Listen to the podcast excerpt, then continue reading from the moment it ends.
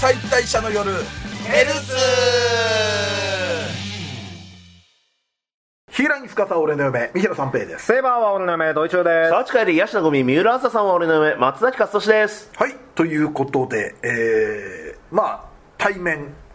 配信で配信でございます、収録で収録です。はいはいという対面で配信してても、だ誰が見るの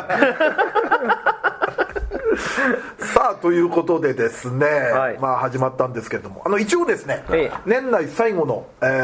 ー生配信無料生配信ですね、はいこちらが一応日程が決定したということで、はいえー12月の8日8ですね、はい金曜日になりますおはいもう12月の頭の週ということで忘年会ですね。はいそうですね。まあなんで、はまたちょっとお酒飲みながら、はいいろいろ配信をしてみたいと思いますのでやりましょはいぜひぜひ皆さんよろしくお願いしまう。すお願いしまもす。しかしたら、聞いてる方の、あのは、その日にリアルの忘年会があるね確かにね方もいるかもしれませんけそうかもどしれないねで。すね一週ね、金曜日やもんね。うんただ、多分こっちの方が楽しいと思いまえす。ー、絶対そうです。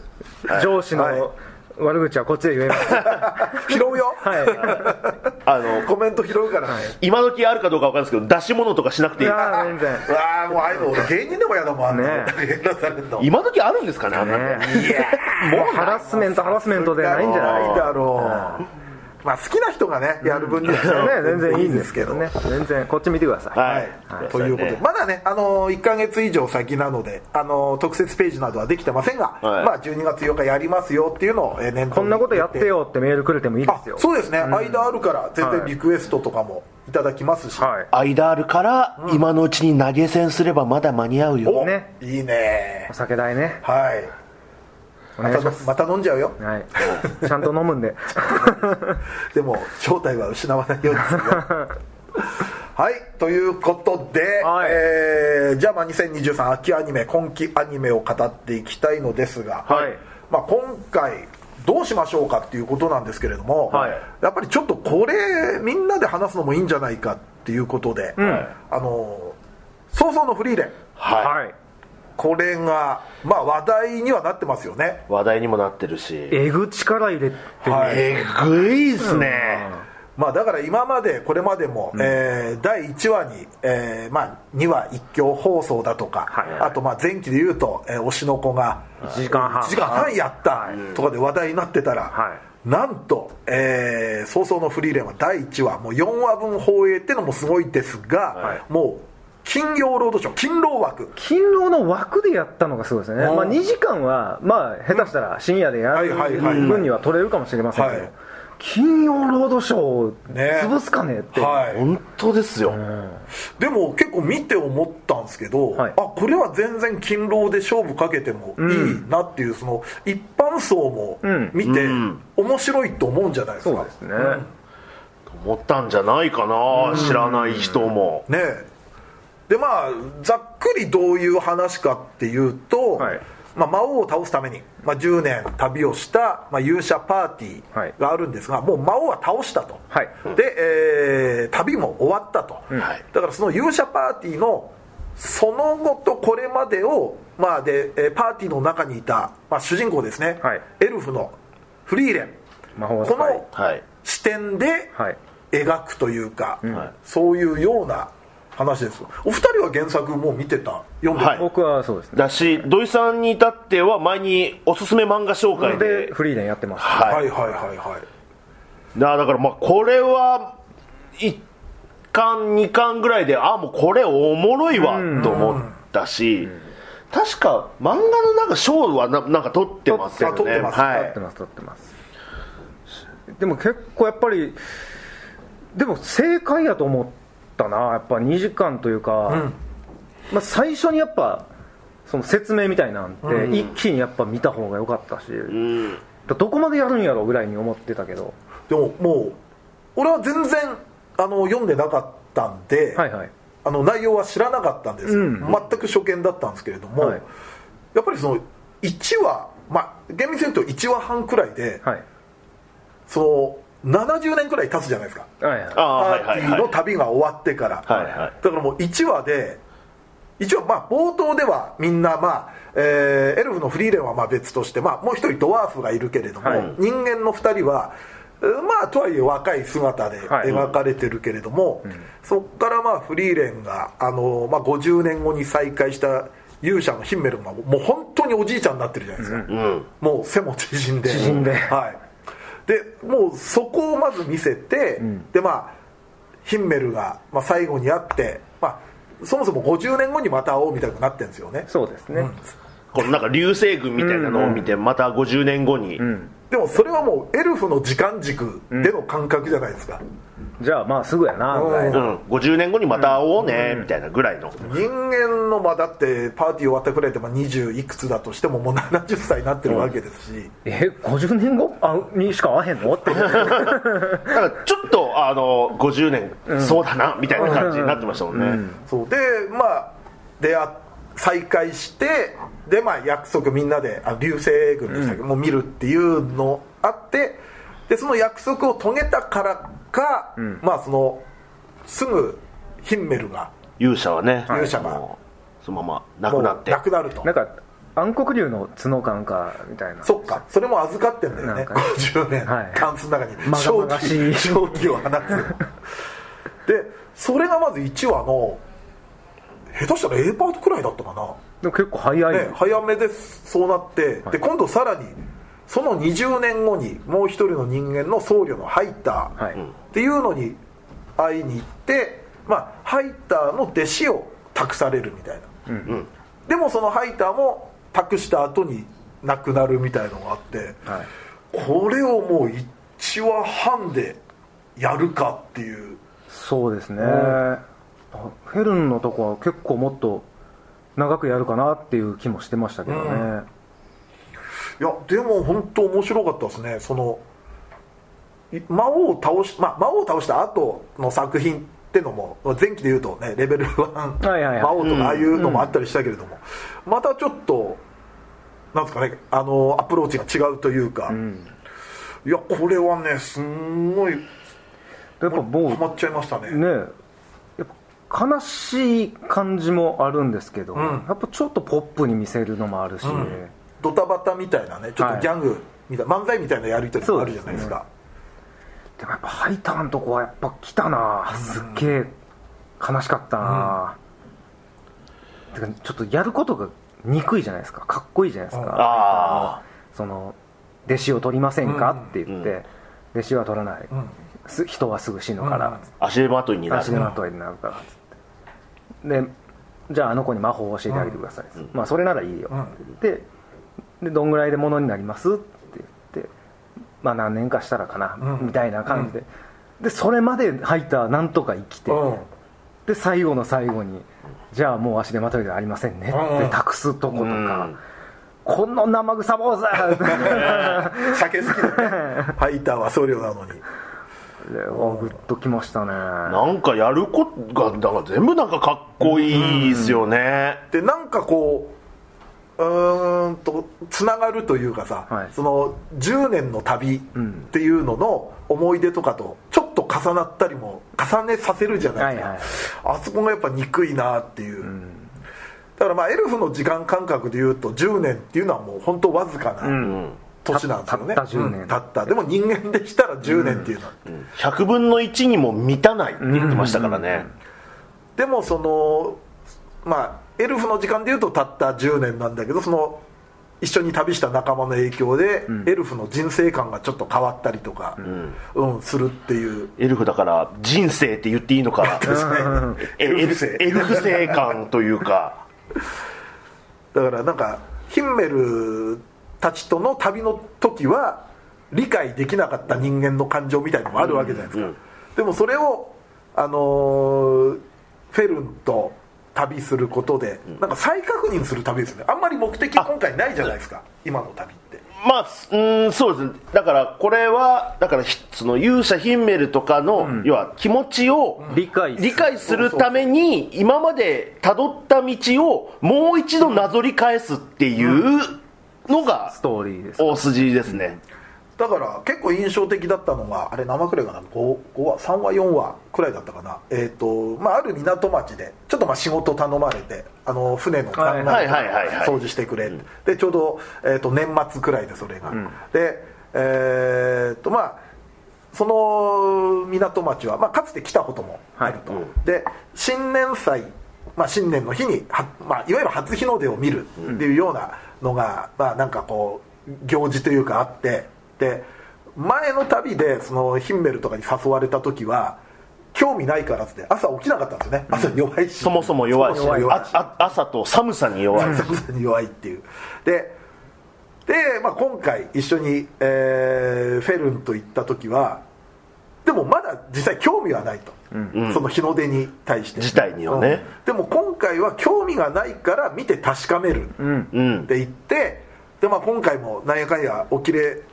なさないようなところをフェルンに起こされて日の出見た時にあのあ私一人ではこの日の出見られなかったって要は誰かと日の出を見る喜びっていうのをそこで共感するわけよね、結局日の出自体には何も思わなかったけど、パッて見たフェルンの横顔が嬉しそうだったのが、嬉しかったみたいな、ん美しかったみたいでなそれを前のパーティーもそういうことだったんだみたいなのをちょっとそこで再確認するってそいううだからちょっと後悔みたいなんもんうんうんあるんですよね、んそうなんだよねフリーレンってだからまあヒンメルとハイナはもう亡くなってからの話でもあるから、ん後悔うんっていうのは絶対あるわけじゃないですか、はいあの時この気持ちでみんなとパーティー、旅をしてたらみたいなのとかだし一応旅の目的地みたいなのができてそれはいがはいだから今の、まあ、魔法魔王城になってるところなんですよだからもう本当に今までの道ね旅を本当になぞるだから今まで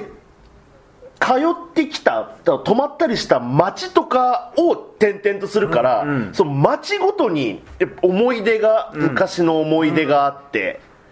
あのヒンメルの像とかがあるし、うん各地にであそこのヒンメルの像のあのーお花草月草、はいはいあの青い花、はい花あれもだからね階層と今のフリーレンの気持ちがいろいろ交差して、ものすごい美しい話でしたけどね絶滅したと言われてるそのヒンメルの故郷の花をまあ見つけるみたいな、まあ、ミッションみたいなのが今の旅であって、でも回想でそのヒンメルがその自分の故郷の花いつか見せてあげたいって言ったのを、あのようやく約束を果たせたよみたいな感じになるっていう。あれもよくできた話なんですよね、そのシードラットっていうその種をあのリスみたいなリスが種を隠してっていうだからもうどこにも生えてないけれどもっていうので、ようやく見つけるっていう、でまたその前にそのフリーレンがそもそもそのそう旅をすしていく中でそのいろんな魔導書っていうのかな魔王あのしかも変 な魔法をを使えるようになる魔導書を見つけるのが趣味サビを落とすとかかき氷が、あの作れるとか作れるとかなかき氷もなんかが酸っぱくなるとか ぶどうじゃなかったですっけぶどうが酸っ甘いぶどうが酸っぱくなる魔法とかでもえそれってまたアニメ出てきた あ出てきましたあ出てきました出てきましたああれだじゃあそれはあれだねあのえっ、とアイゼンあそうですがブドウは酸っぱいのが好きっていうあそそうれですがちょっと一緒に残っててそうですあそれ確かでもなんか3人で旅してるダイジェストみたいなんでうん酸っぱって顔してるけどアイゼンだけ喜んで食ってるっていう描写確かありましちたょっと見逃してたのまた見ないと、でただなんでそんなものをあの集めてるんですかみたいなことを言った時にこのこんな魔法でも喜んでくれたやつがいたんだよって言ってその時に出してたのがその花をなんか出す魔法みたいなのでその後にその実際そのヒンメルの故郷のその花を咲かせるみたいなシーンがあってなんかここにもつながってうんだから海藻とのかぶせ方がうまいよね、うまいうんあれは美しい話なんですよね全部だからちょっと行間のよみがいもあるじゃない、そのヒンメルのフリーレンに対する思いといかや今ツイッター界隈これでもう話題ですよあこれはもうあのクソデカ感情で、 もうフリーレンにすごいアプローチしてたけどフリーレンが全然こっちを向いてくれない、そのためにヒンメルはだいろんなところに銅像を作ったんじゃないあかみたいななとるほかどね銅像は変わらんもんね、んあのイケメンだった時代はだからあのーじいさんになってから再会した時ってまあそんなに描写細かくはないけどおそらく結婚してないんだろうなみたいなのとかもちょっと感じまあおそらくそうですよねそうでし生涯独身というね、なんか孫がいるみたいな描写とかもないから、うんねいたら出てきてたんでしょうしねいやーちょっとあれはもうでまああの6話くらいで、えーっとあれはアイゼンの弟子のシュタルクが加はいわって、まはあ、そこでドラゴンとのバトルシーンはまあありますけど、でも全編通してそんな激しいバトルシーンとかってでも基本的にはない、まあまあはいはいまあそうですねはい今の段階で、はいうん聞きましょうん だから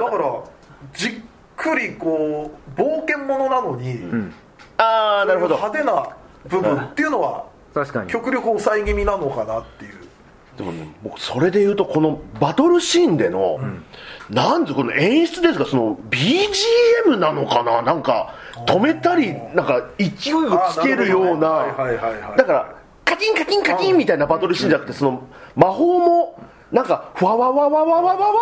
ストーンみたいな感じでもなくなんかそれでもなんか勢いとかがすげえかっこいいなと思って。あのゾルトラー君とかそうそうそうそううんこれはなんかアニメになってよりなんか鮮明になった箇所ではあるなって思いました確かに勇者と魔王のお話じゃないですか言うたら、でも剣使い出てきませんからねこのアニメってそうですねおーシュタルクも戦士で斧ですから、んうんあと魔法使い2人ですし、うんうんそれもまたねいびつな冒険者というかおーファンタジーですよね男の子なんてみんな剣が好きだから、でもこれは確かにねあのそこまでまあオタクオタクしたげ作風ではないじゃないですか、はいはいはいだからまあ勤労枠で本当一般の人にも目が触れるとこでん放送、がっつり放送したっていうのはすごく賞賛あってのことだとは思うそうでしょうねねやっぱりやっぱまあいまあ何度かね勤労でもやっぱ「バイオレット・エヴァーガーデン」とかあはあまあ確かに勤労であった、でちょっと世間も慣れてきたというか、このこの地なら しいやずーっとルパンとかあそこでやって るまあでもそれはもう古からやってるからさ、まあまあはいはいあでも確かにでもでもあのバイオレット・エヴァーガーデンはまあ劇場版あってそうだよねということだったから、今回はもうまるっきり初回だからねあすいませんやわらもそうでしたねやわら やわらもねやわらもそうでした、ね、やわらもやりますはいタッチとかもやってましたからあやねってましたそう確かにこれは予備知識がない人の方が多かっだとた思ぐうよ、らいですもんね、古い連ってあのシュタルクの話好きだなシュタルクの話も良かったかなアイゼンとのその別れた理由が、まあ、明かされるじゃないですか、ああうんあそことかも俺は怖かったんだそようそうだしあの全然その全然強くないのに、その村の人たちには俺が止めてるってなってるから助けてくれよって言ってるんだけど、実はもうめちゃめちゃ強くなってて、実はもうあのドラゴンなんて余裕で倒せるぐらいにまで腕が上がってるみたいな見せ方かっこいいなだから散々竜が襲ってこないのは、竜の気まぐれでなんとかなってるって言ってたけど、実はもう竜の方は一回見た時に、ビビってうんこれはやばいっていうのを、シュタルクには勝てないって思って、だから攻めてこない、いやーこれはもう本当面白いみんないいキャラなんですよねシュタルクも、そうねで僕はその原作読んでる中でやっぱり好きなあの感じ好きな要素の一つだったその、旅の途中の全然セリフがないなんかダイジェストシーンみたいな、はいはいはい、あそこがなんかちゃんと描かれててすげえ良かったなとあれは思いました原作でもああいう結構あ感りじますね、はいなんかやっぱあのこの後もまあ結構やっぱり一つの村に半年とか平気でいたりとかするんでだからあの、船かたすとこも、はいはいなんやかんやで3か月4か月はいた話だからね、あれ そこをやっぱ季節変わっていくとこをダイジェストで見せたりとかはあるんで、えー物を運ぶ、えー寝る、えーフリーレンがなんか宝箱にこう食われる みたいな寝ぼけてるとこヘルに髪解いてもらって うーみたいなああいうところのちょっとデフォルメした感じが、あのちゃんと描かれててすげえ良かったなって思いましたね、だから結構序盤ではさ割とその回想でさミミックに、あのはいなんもうどんだけこれミミックだからっつっても、いやあの100%の確率じゃないかじゃないら一応調べるっつったらミミックに噛まれるっていうのが、えー1話2話のあたりでちょっと天丼で見せてきたかそうら、割とちょっとそういうあそういうドタバタのなんかあーあのあーを見せていくのかなとも一瞬思ったら、はいい、やああいうのはまあアクセントなりエッセンスであそっうてですね、うん決してドジっ子魔法使いっていうわけではないですからね、まあ ある意味部分ではポンコツってポンコツいうのっぽいと思うが可愛らしいけどいやだからねまあだから知りやすすぎたりもしないんだよねそうですよね、うん適度にこそうそれが見やすいんだよなあのフェルンの静かなツッコミでもないようなツッコミがね、うん、う言葉は丁寧なんだけどね、はいすごく敬った言葉遣いではあるんだけれどもちょっと言うむこくはれてたりとかするのが可愛いんです、あとやっぱり俺、まあ、原作でやっぱ好きなのが無風ってとこなんですけど、ああ言ってましたね、はい無風好きっ無て風はいいうはいドヤ顔をすうんうんうんうんるフリーレンさん、はいはいはいはいさすが種崎渥美ですね渋い 完璧ですね今季アーニャもいろいろやりながらおーいやでも本当面白いなと思ってねでも本当なんかなんでしょうね見終わっても BGM として流しててもいいぐらいのアニメですよね、でもやっぱ初見はさあのやっぱりその今言った無音で、はい無音であの BGM だけでこうか回想シーンをこうはい見せてるかはいはいはら初見は本当うっかりしてると見逃しちゃうところがあるねあーまあ大事なとこ、はいああでもヒンメルとフリーレンだけじゃなくてさ、はいやっぱこの4人のパーティーの関係性みたいのもあって、んそのハイターはハイターでヒンメルに対する憧れみたいなのがあったっていうようなのちょっと垣間見えるじゃないあー幼なじみではあるんだけど、はいはいはいあの自分にできないことをヒンメルが常にこうやってきたみたいなのがあって、だからフェルンっていうのはまあ繊細孤児だったわけじゃない、でもそれをなんでフェルン救ったのってフリーレンに言われたらヒンメルならそうしました勇者ヒンあメ言うルななららんそうすそれをん結構ねキー結ワード構大事なね、だからあの辺とかもね非常にいいですよ今いいですよ今完全に救急車の音多分入いってますけやどいやあ迎えに来たわ いやでも力入ってるっていうのがだから今回だから金曜ロードショーもそうですけど、結局レギュラー放送が金曜日の夜11時日テレっていうあそっかなかなかない枠なんそでっかすよそんな深夜でもないんだ今や普通にゴールデンぐらいのそうですね時間帯ですよねだってなんならん前までアナザースカイやってた枠ですからそそう今田さんのおうおうだから工場委員会そうそうですそうです卒業終わってた アナザースカイが、だから金曜夜11時だったのが土曜に移動になって、だから裏かぶりしてるさんまの工場委員会にあ今田さんが出れなくなったんですよあじゃあ想像のフリーレンのが今田枠に入って今ちゃん動かしたんそうでさんまさんの番組をも動かしたんですすごいなじゃあ今田さんのレギュラー一つ減ったのはフリーレンのはいせいでもあると準レギュラーです、はいすごいわそれは力入れてんな枠までいやーだからなかなかない枠ですからねそうねだから少しでもちょっと多くの人に見てもらえるような枠なんでしょうねでもフリーレンがさ、やっぱりまだ察しきれ、えー悟りきれてない部分もあるじゃん人間というものをさ、知ろうとしてて、だからあのーフェルンの誕生日に髪飾りはいはいはい送る話あって、はいであの時まず髪飾りを送るっていうことに対してフリーレンが不安がってるじゃん、そのこれこれが本当に喜んでもらえるかわからないから、でもフェルンはすごく喜んでくれてでとにかく私を知ろうとしてくれたことがたまらなく嬉しいっていうわけだ、でもそこでフリーレンが「え知ろうとしただけなのに?」って返すんだよね、だからあまだ今後フリーレンはいろんな旅でこういろんな感情に気づいていくんだ人間としての感情に気づいていくんだみたいなのがまだちょっと手探り感がフリーレンにもあるっていうのがそうですね、これからちょっとどんどんどんどん見ていきたいところではは、い、成長しますよまだ、伸びしろしかねえ あんなもうせ1000年ぐらい生きてるのに、い、やでも本当ね毎回名シーンみたいな名シーン名台詞 みたいいなやそうですねいや見応えもありますよね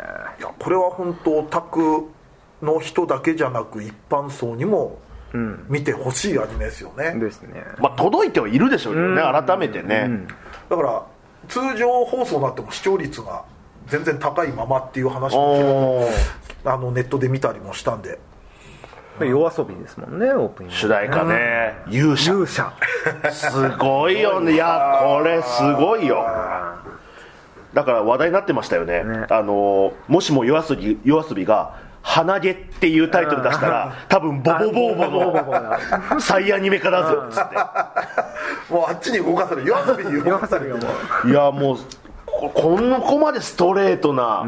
名前つけるんですいや夜遊びすげえなって思いましたでも夜遊びあれか推しの子もアイドルアイドルですだって推しの子が3話やったわけでしょ、初回はいはいで今回4話でし四ょ、じゃあ次夜遊びオープニングやるアニメ5話分やりますどんどんどんどどんんどんどん どん夜遊びが悪いのかじゃあ悪いってことはない悪いってことはないけどでも当て書きですもんねやっぱり、うんまあでもそうね夜遊びで小説にして小説を読んでから歌詞書くっていう、うんそうでしたね、ああのアイドルもそうでしたもんね、もう完全に完全にもう、うんまああアれニはソンですよね、うんでちゃんとこうまあ推しの子とかも内容に合ってるじゃんそうですね、んちゃんとしなんか曲の感じもねあの、各アニメにも合ってるし、まあ確かにこ今回のオープニングのあの最後の、あの過去とみ未来みたいのがこうつながって真ん中にフリーレンがこう重なるところとかすごい、演出すごいかったなあれあれ考えついた人天才だ なすごいわいやーでも本当ねちょっと今後とも、またちょっとね、あの実際何くワン来るかなその辺の知らないですよでも初回、だからさもう6話なそのうよ使っちゃってるわけですもんね、だいぶだって一瞬さ6話見終わってあれもう6話も そうなんですそうなんでえす半分終わったのってなって他がまだ2話ぐらいなのに そうそうそう下手すりゃまだ1話も始まってないんだそうそうそうだって次から新シリー新シリーズ突入って書いてます そうそのフリーでアウラ編ですねあー断頭台のアウラ編あーそっか、はいいやでもねだからまあちょっとこのクールで何話までやるのとかはねちょっとまだ調べてないんで分かんないですけど、まあ、原作もまだでも 10, 10巻11巻ぐらいですかだから原作ストックはもう相当あるってことでしょ、まあまあそうですね、まあ、細かい短い話を長くやればっていうのもありますけどね、あれ今6話でシュタルクと、まあ、竜倒してはい一緒に旅するってことになってるけど、あれは何巻くらいなの、えっとでもえっとまあゆえっと最初のあの言ったじゃないですかその、最初12話で、うんもうあのなな70年経ったって、あれで2話ですああああれは原作でも2話です、 2話2巻じゃなくて2話二話2話ですでシュタルクは多分2巻ですそねうですねそんぐらいおーでもあの原作通りにこう話数というか、時期追ってる感じそうでですすかねほぼ原作通りただこんないくらでもねオリジナルとか、そうそうそう言そっうたら劇場版みたいなのもできるだろうし、うん確劇場版はなんか、まあ、気は早い話だけどやりそうな気はするよねやあんだるけんじゃないですか、うん大画面で見たいねうんまでそれまた金曜ロードショーであ、もちろんやるでしやょるでしょうしでねそのそれやるときが2期決定とかでしょ ああねで劇場版金曜ロードショーでやる前はあのい一挙放送分もまた前の週にやるでしょいだやっでしょてそっかでも確かにそのあのストーリーものではあるけど、はい結構バラバラで見てもそのなんつうかなブロックごとに見たらすごく独立してる話だからね、まあ言ったらまあだから昔の「ワンピースのここのん辺、ここ辺、はいここはいはい辺はいはいみたいな分かれてるから、その間にここ行ったみたいなことにすれば、いくらでもできますから劇場版の「ワンピースがそれですもんね、途中に島に寄ああっなてるほどはいはいそうはっいていはいうこういうことがあったみたいな、あと全然オリジナルの魔法を作ってもらってもいいですし全ね然ね、しょぼい魔法を見つけてほしいなはいということでですね、まあはい今回はちょっと1本ねまるまる早々のフリーレン、はいはい話させていただきましたけれども、はいせっかく対面だったんでねねはいやっぱり、はいちょっと今後もねまたいろいろフリーレンの話はしていきたいと思います、はいはい皆さんもぜひぜひ見て見てください、はいよろしくお願いしますさあでは B パートはですね、えーちょっとまたこれも久々なのかなちょっと属性が上がった話をまたしてみたいと思いますんでほうよろしくお願いいたします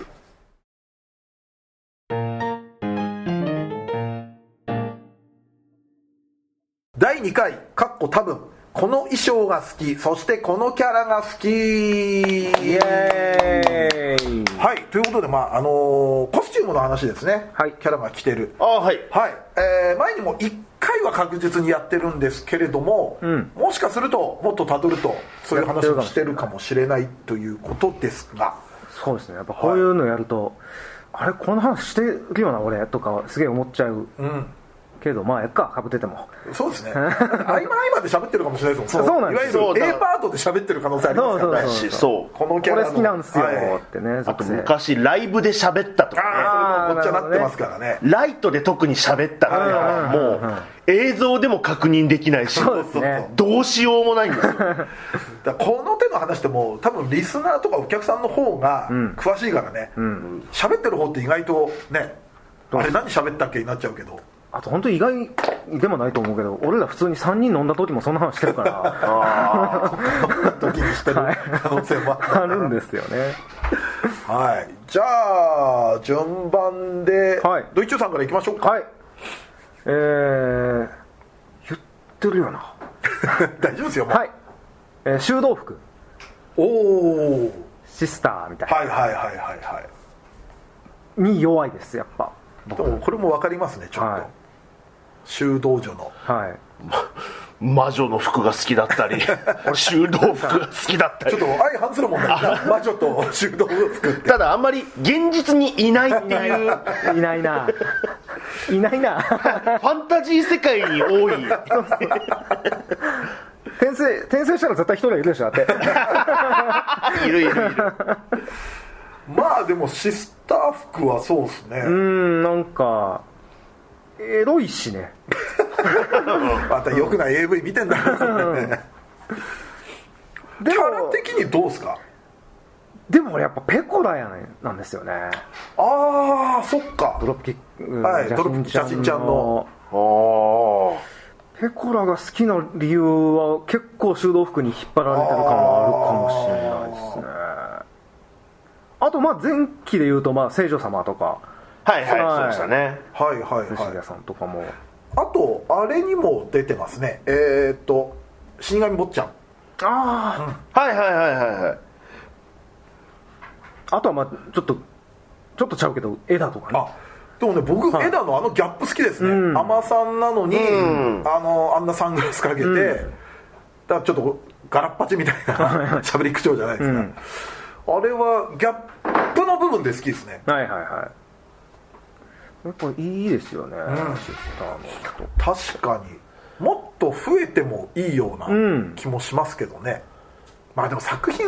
世界観的に難しいのが、ぶっ込むのがそうですねちょっと世界観選ぶんでしょうねその、ザ修道服って感じにしちゃうともしかするいとやもう普段から着てるでいいのよそうですね、んこの世界に神なんていないけど救い来てるんだよこれつって なんだそのキャラえあと誰だあだな何がその修道服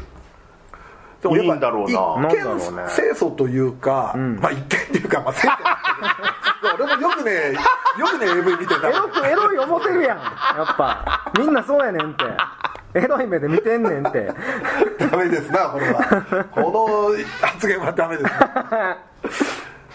でもやっぱ肌の露出少ないじゃないそうですね、意外とそういう方がみたいなとこもあるじゃないですか、あおーであとさ修道服って頭巾もかぶってるでしあょはいはいはいあれ取った時の髪型って結構お新鮮みたいなのああはいはういん格安されてるからねペコラはまあ見せちゃってるから、うんでもまああり割ますよとね髪の毛あれ見せたらあ意外と長いね長いんだと意か外とショートだみたいのはねちょっと金髪覗いてたぐそらういそやうそのうにそうそう実は長いみたいなねそう結構好きですねエダで言うと私服のギャップも好きですけどねちょっと特殊なケースですけどなんかはいホットパンツとかね履いてたような気するんだあよなそういうなのんでしかたっけやっぱレビーと飲んなだんかレビーと飲んでましたよねうんなんか私服でね酒屋飲み屋来た時あったなじゃあ2人ともホットパンツでみかたいなこと俺の記憶だとああそうでしたっホットけパンツじゃなかったかないやホットパンツだった誰かと会話した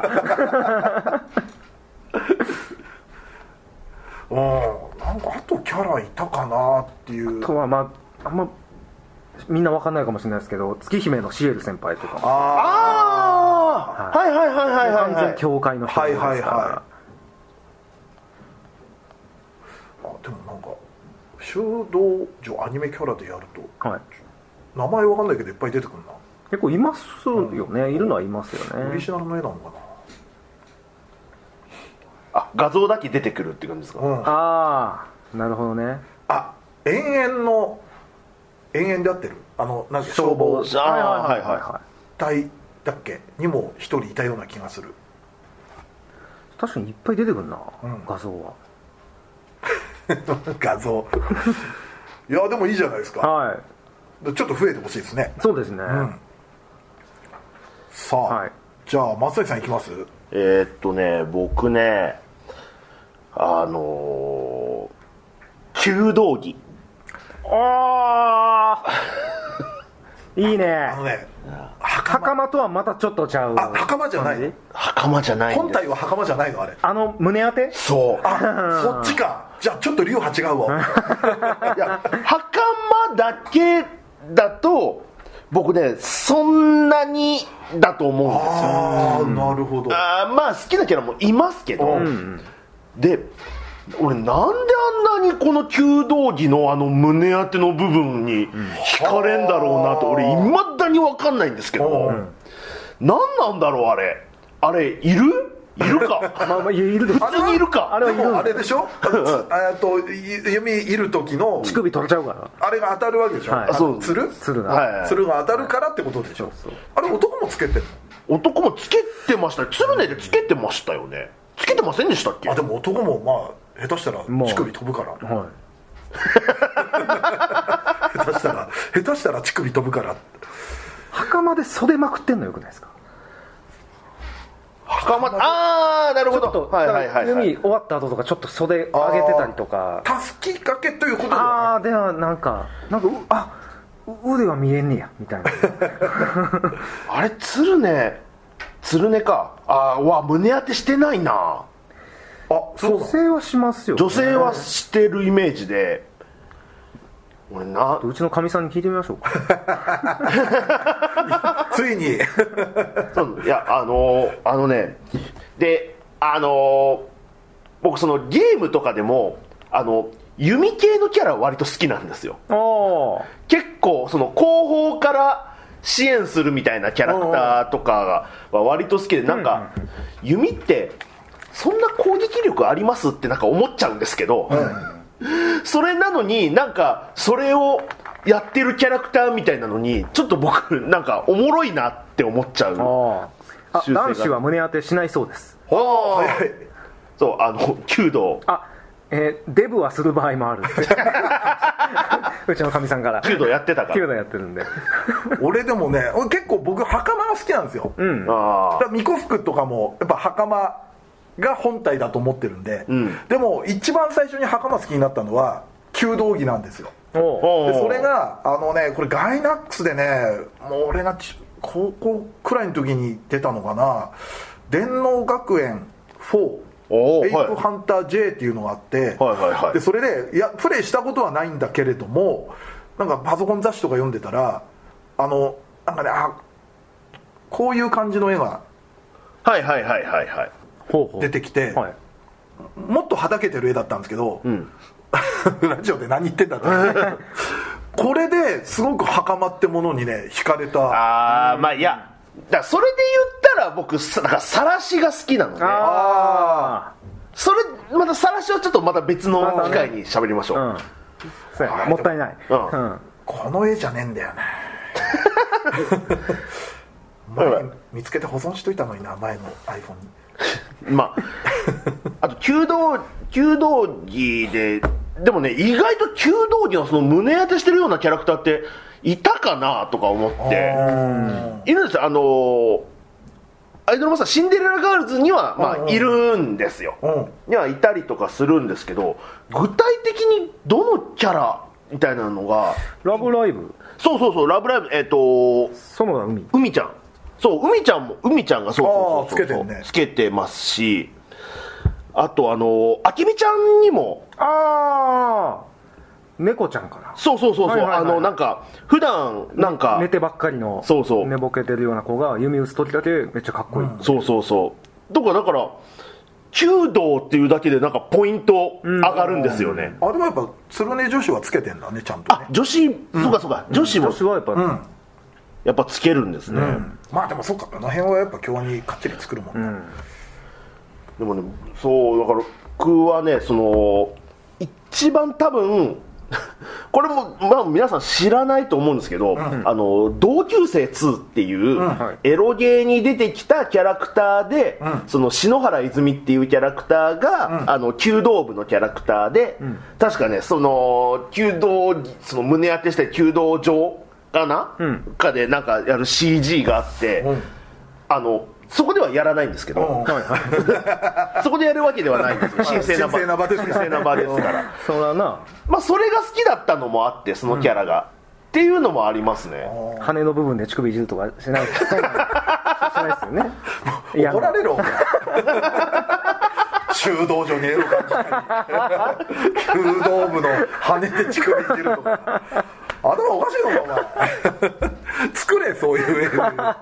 うちに弓矢ありますからね嫁に怒られるちょっとあれにも近いのかなあのービキニアーマー的なあああーなんかねいやなんかね弓道着って他布なのに、そこ硬い、でちょっと膨らんでるみたいなあーののなんかエロさなんですよね僕がなるほど感じる中であなるほどなでしかもなんか凛々しくなしてるイメージもちょっとそうかそうか出る時あって三つ釣りはつけてなかったかなあの弓道着であつけてるわそこに三つ釣り綾子あのフェイトのあ江宮四郎の同級生の弓道部のでもやっぱり弓道部キャラ描くときはそこはちゃんと皆さん調べて、とかフェイトには弓使うキャラなんていくらでもいるかねだからさくらもあさくらは部活違ったかなええもともとだから四郎が弓道部ですからあああれそうあそうかそうそうまあほんでまあ途中でやめたんですけそうどだねあ全然話変わるけど、はエルフって弓いるイメージあるじゃん、はいはいエルフって胸当てしてっかなあでもなんかイメージあります弓いるおータイプの弓弓いるタタイイププののエルフでも俺なんか鎧みたいな甲冑みたいな感じでなんか上半身だけ守るん甲冑みたいなのしてるイメージあなんかイるメージあるよななんかねあさくらもつけてますね的さくらもあ本当だでやっぱ弓道キャラはやっぱちゃんとつけてるんですね女子うはん偉いやっぱみんなそこに燃えてんじゃないああでも胸当てにあるのかな、ちょっと今ね多分ロードストー戦記のあリードリリードとあとかもうあでもなんかねやっぱ彼女もあれ彼女弓いんなかったっけ弓いるイメージあるんだけどやっぱちょっとこういうビキニアーマー的なのはついてますねあそうそうそうこんだけ言って弓いってなかったらどうしようえリードって弓使ってましたっけ使ってなかった剣のイメージかえーどうだろうなちょっとこれはあれじゃないまたねえ年配の、年配のお宅の人たち聞いてくれたらそうですねと多分三平さんぐらいの世代ですもんね、ロードスト宇治が湧いた先生あたりで、あの乳首取れる描写とか書いてないかな君ね 君やめたまえ上半身裸で弓やめたま放つみたえいなそういうのそういうのやめたまえ今俺江戸前エルフで調べようとしてたのに君はどうして宇治が湧いた先生行くんだよ江戸前エルフ弓弓シーンああその神事としての、んあのイルシンありましたもんあねりましたねあありましたありましたああでもあーちょっとこれはわかんないのつけてないかもなった気もするな、ちょっとももうちょっとなんだ神々しい衣装は着てるから、うんいわゆる弓道着ではないからね下につけてんのかなあインーナーにみ んなにインナーに仕 込むなるほどねはいまあいろいろありますねイダンの漫画版でもつけてないっぽそうですねああつけてないかじゃあインナーだインナーインナー派ですねインナー派です江戸前エルフは、そんなんあれインナーにあれつけるめちゃめちゃきつくないですかでもこっちの衣装はなんかゆったりしてるからね、うんうん そうですなねんか下に仕込んでてもおかしくはない感じではありますな、三平さん次さあ、はいじゃあよろしいですか、はい俺ねなんかねスカート前提ではいその上の上着をラフに着こなすっていうのがちょっと好きなんですよっていうのが例えば例を言うと、はいパーカーにスカートあ制服に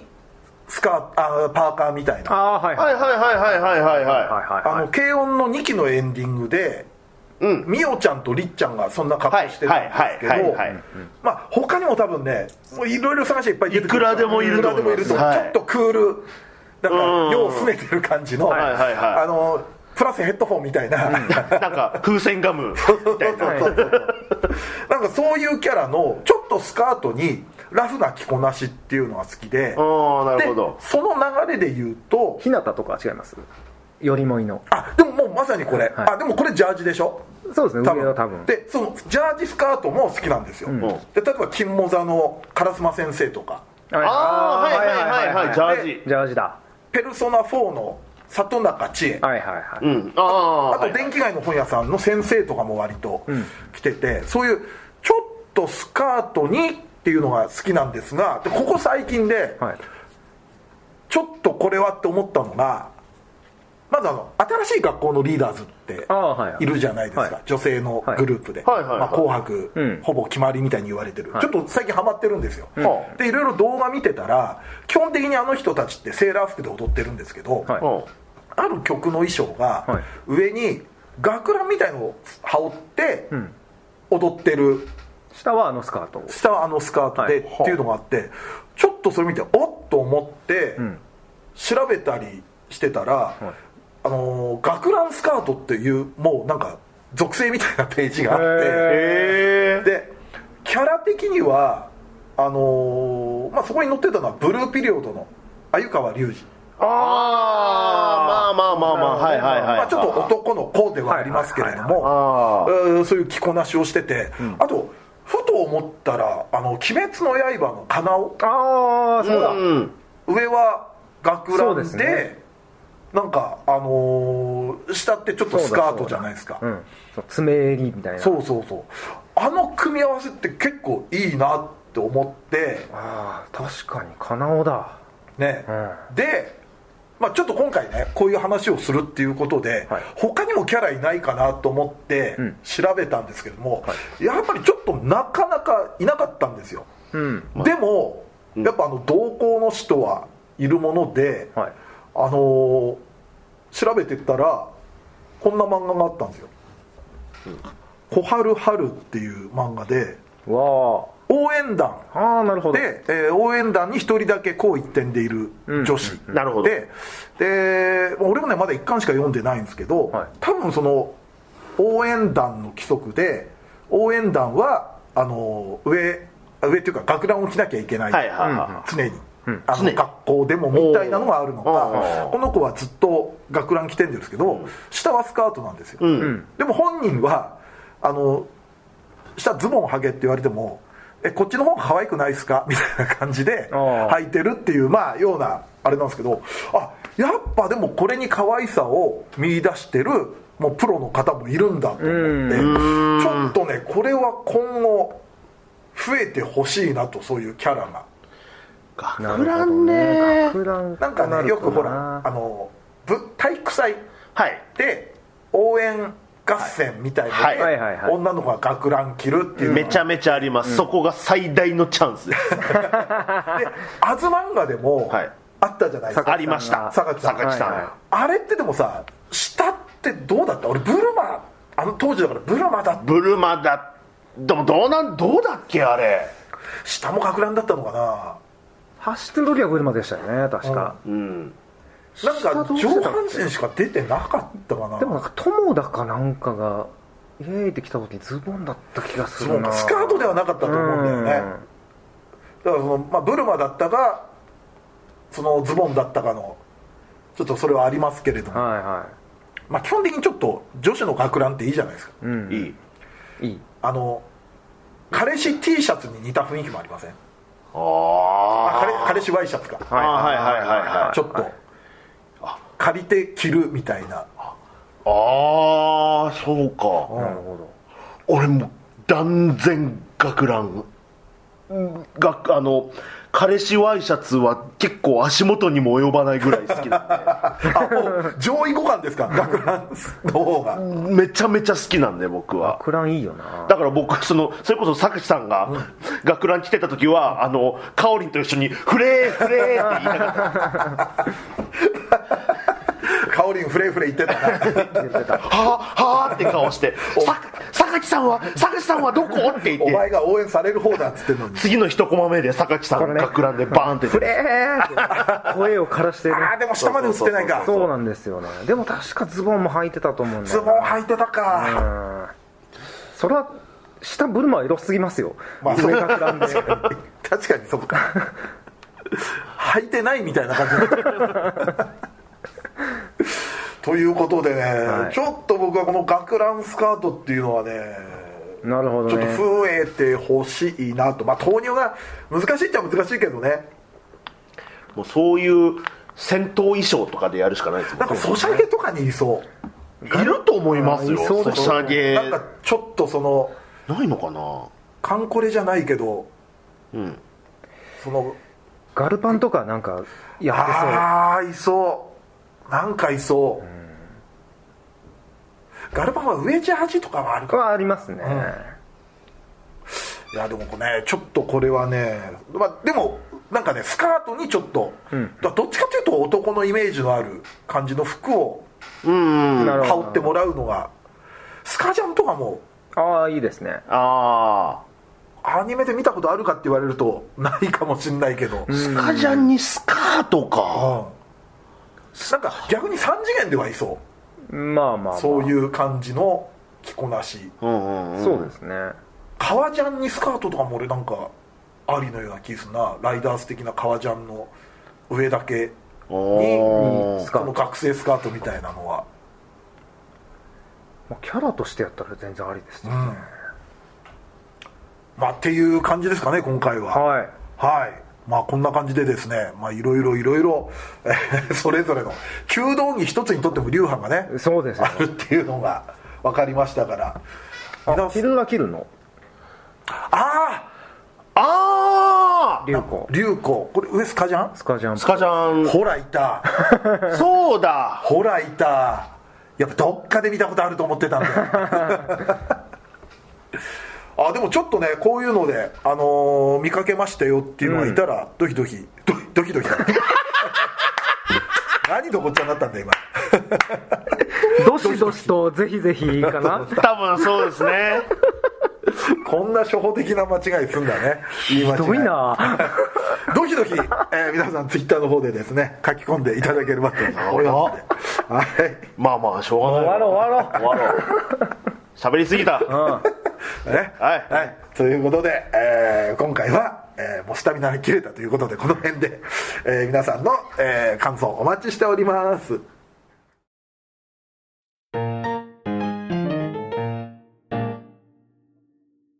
はいではエンディングです、はいえー 感想をドキドキ読んでいきます行きましょはい、まずこちら、えー、と20歳アニメ実況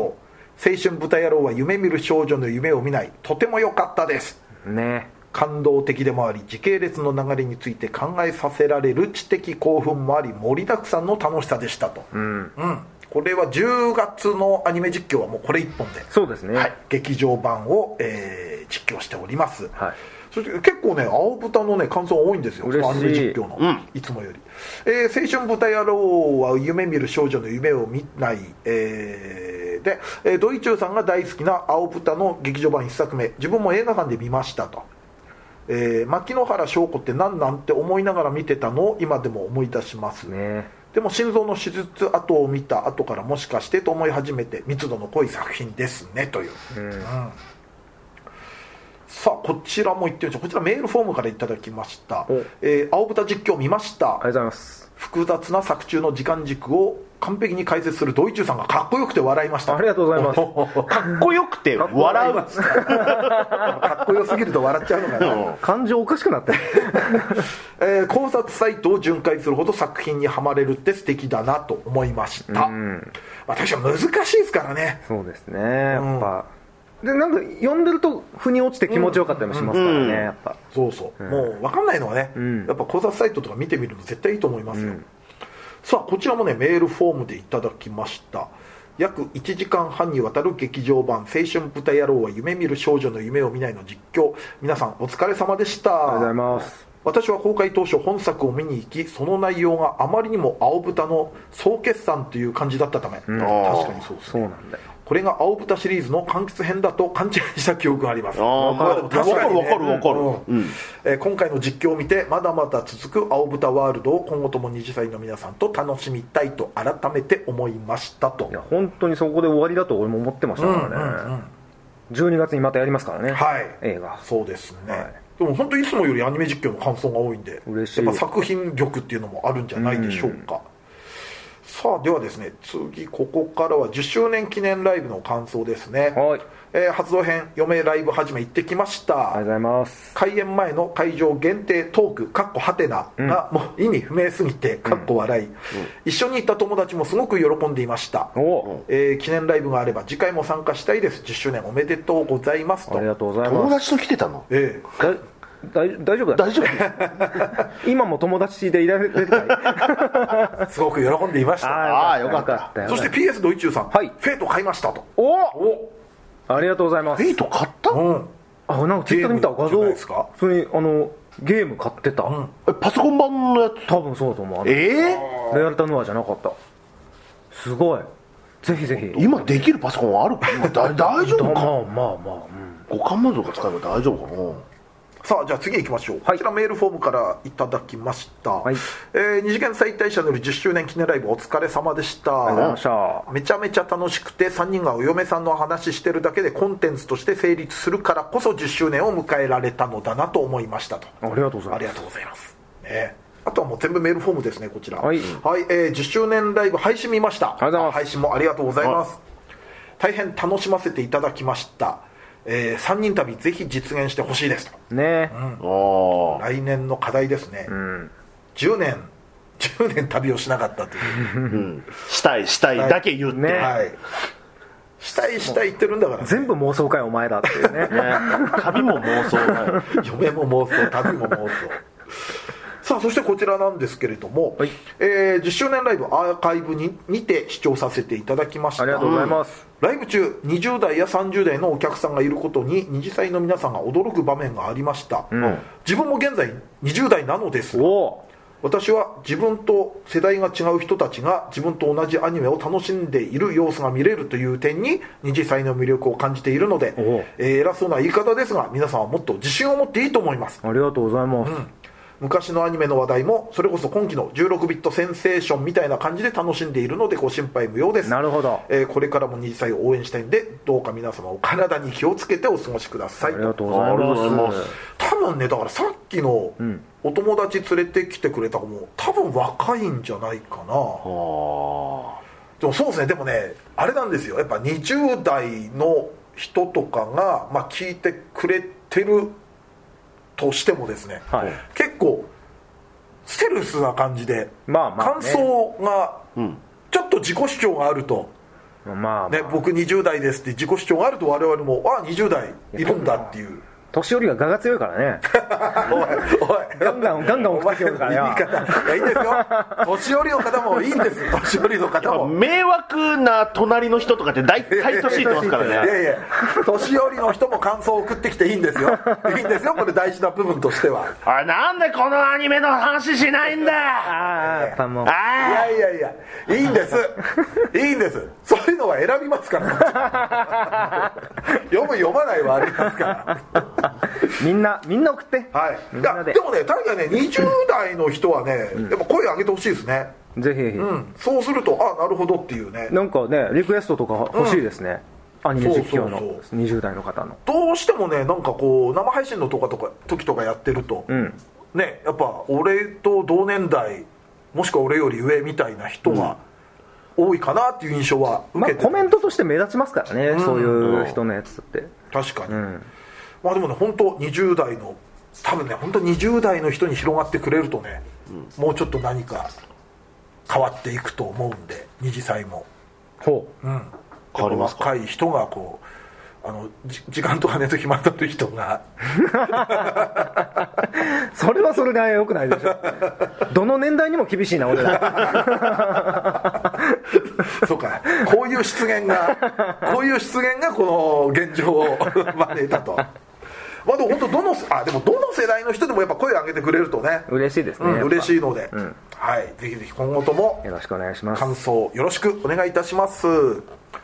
さあそれではえー、とまあエンディングの告知もろもろですね、はいまあニコニコチャンネル2歳アニメ実況、えー配信月2回で月額550円、えー過去の生配信のアーカイブも全て見れますので、えーぜひぜひ皆さんご登録よろしくお願いいたしますますそして VTuber ユニットメルコネさんとのコラボ YouTube メルニジを配信中ですこちらは、えー基本的には毎週金曜20時更新となっておりますのでチャンネル登録とご視聴よろしくお願いいたしますははいい、さあそしてこのラジオは旧 Twitter かっこ X での感想と宣伝を求めておりますラジオを応援したいなと思われましたら番組を聞いての感想オタク話など何でもつぶやいてください投稿には「ハッシュタグひらがな」で二次祭をつけてください投稿は番組内で取り上げますがつぶやきの場合は基本的にお名前は明かしませんこの番組のリスナー数知名度を増やすため番組関連の話題をバンバンツイートしてくださいそして2歳メンバーへの質問はメールで募集しております質問のほか B パートでやってほしい企画のリクエストなど投稿は2歳ヘルツメールフォームまで送ってくださいこちらは随時募集中質問がたまった頃にコーナーをやりますのでよろしくお願いいたしますさらに番組 CM スポンサー募集イベント出演や番組ゲスト MC 仕事等の二次元再大社の夜としての出演以来二次祭ライブの運営をしていただける企業事務局などありましたら二次元再大社アットマーク Yahoo.co.jp まで送ってくださいメールフォーム URL メールアドレスは二次祭ヘルツのブログでも確認できますのでよろしくお願いいたしますはい、そしてノートの投げ銭は随時受付中です。お名前とメッセージを読み上げさせていただきますので、ぜひぜひ皆さんよろしくお願いいたします。お願いいたしますそんな感じで、第408回二次祭ヘルツ、お相手は三平三平とドイチューと松崎勝利でした二次祭ヘルツでしたはい、OK です。あ、でも20代聞いてくれてんだね、聞いたり見たり嬉しいですねうん、どこが入り口なんやろうか、ね そこ気になりますよねそうね。20代の。 20代で我々を知るすべ、まあ、松崎の番組とかああ、確かあに。のー意外と若いんだよなそうだよねだって俺とか三平さんが出てるライブやったらいやいやいやそんな若い子いないでしょいないいない20代いない、もう断言できるだから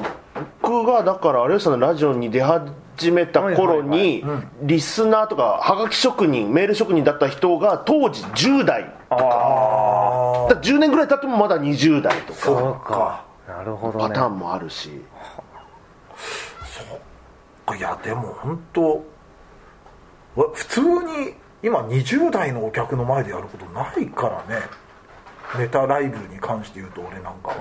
まあそっかまあそれはないな、別にネタライブもないし今ネタライブ出てないからな出てないしトークライブもまあそんなにまあ20代もいるだろうけどゲストによっては10代っていいのかなあでも初老に来ますよ最近19って人がへえまあそのイオシスの多分ファンあだーと思うんですけど10代いたら名乗り上げてほしいなまあいないんじゃないですかね、あじゃあう嘘でいいんで でもデータ取れないよお前 嘘を言い出したらみんな言い出すよその永遠の17歳とかさ18歳のピチピチ女の子ですっていうメール待ってますねじゃあそうだって前生配信のコメントで来たやん18歳の女なんか10 15歳の女の子でしゅみたいな「ざっと遅いやろお前」ってあ吹っ飛ばしたやんもうそれ18歳はピチピチって言わない